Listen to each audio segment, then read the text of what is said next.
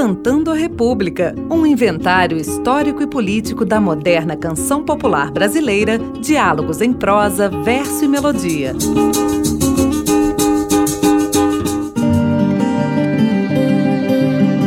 Olá, eu sou Bruno Viveiros e esta é a série especial Saberes da Terra. A figura do padre Cícero é muito controversa. Sua vida, passada em grande parte em Juazeiro, é permeada de ambiguidades e situações duvidosas. A principal delas é o episódio conhecido como o Milagre do Juazeiro. Em 1889, uma devota percebeu que a hóstia que havia recebido das mãos do padre se encontrava manchada de vermelho. Diante de acontecimento tão inexplicável, ninguém duvidou tratar-se de um milagre.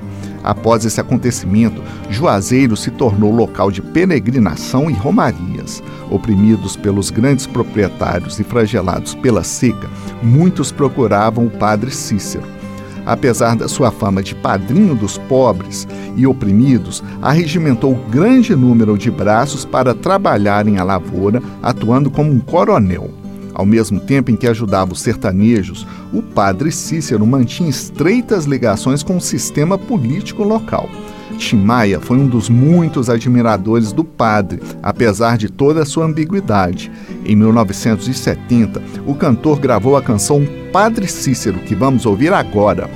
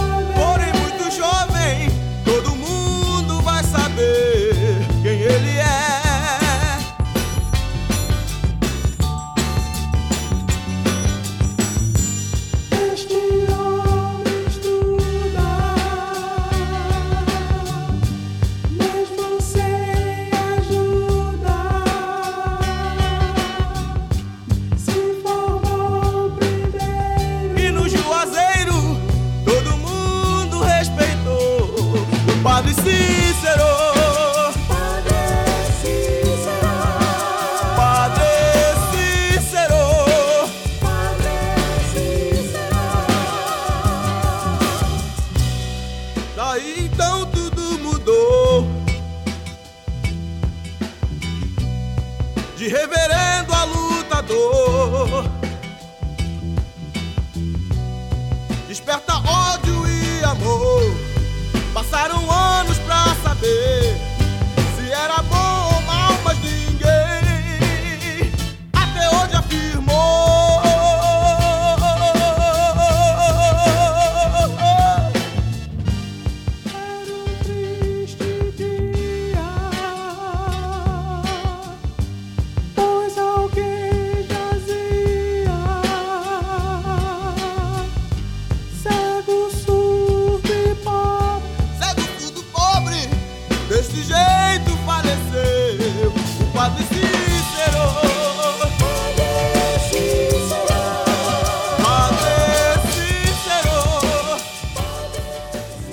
Você ouviu Padre Cícero de Tim Maia.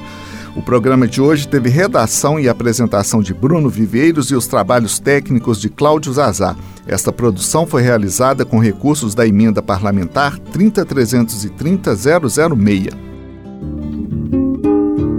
Você ouviu Decantando a República, um inventário histórico e político da moderna canção popular brasileira, diálogos em prosa, verso e melodia.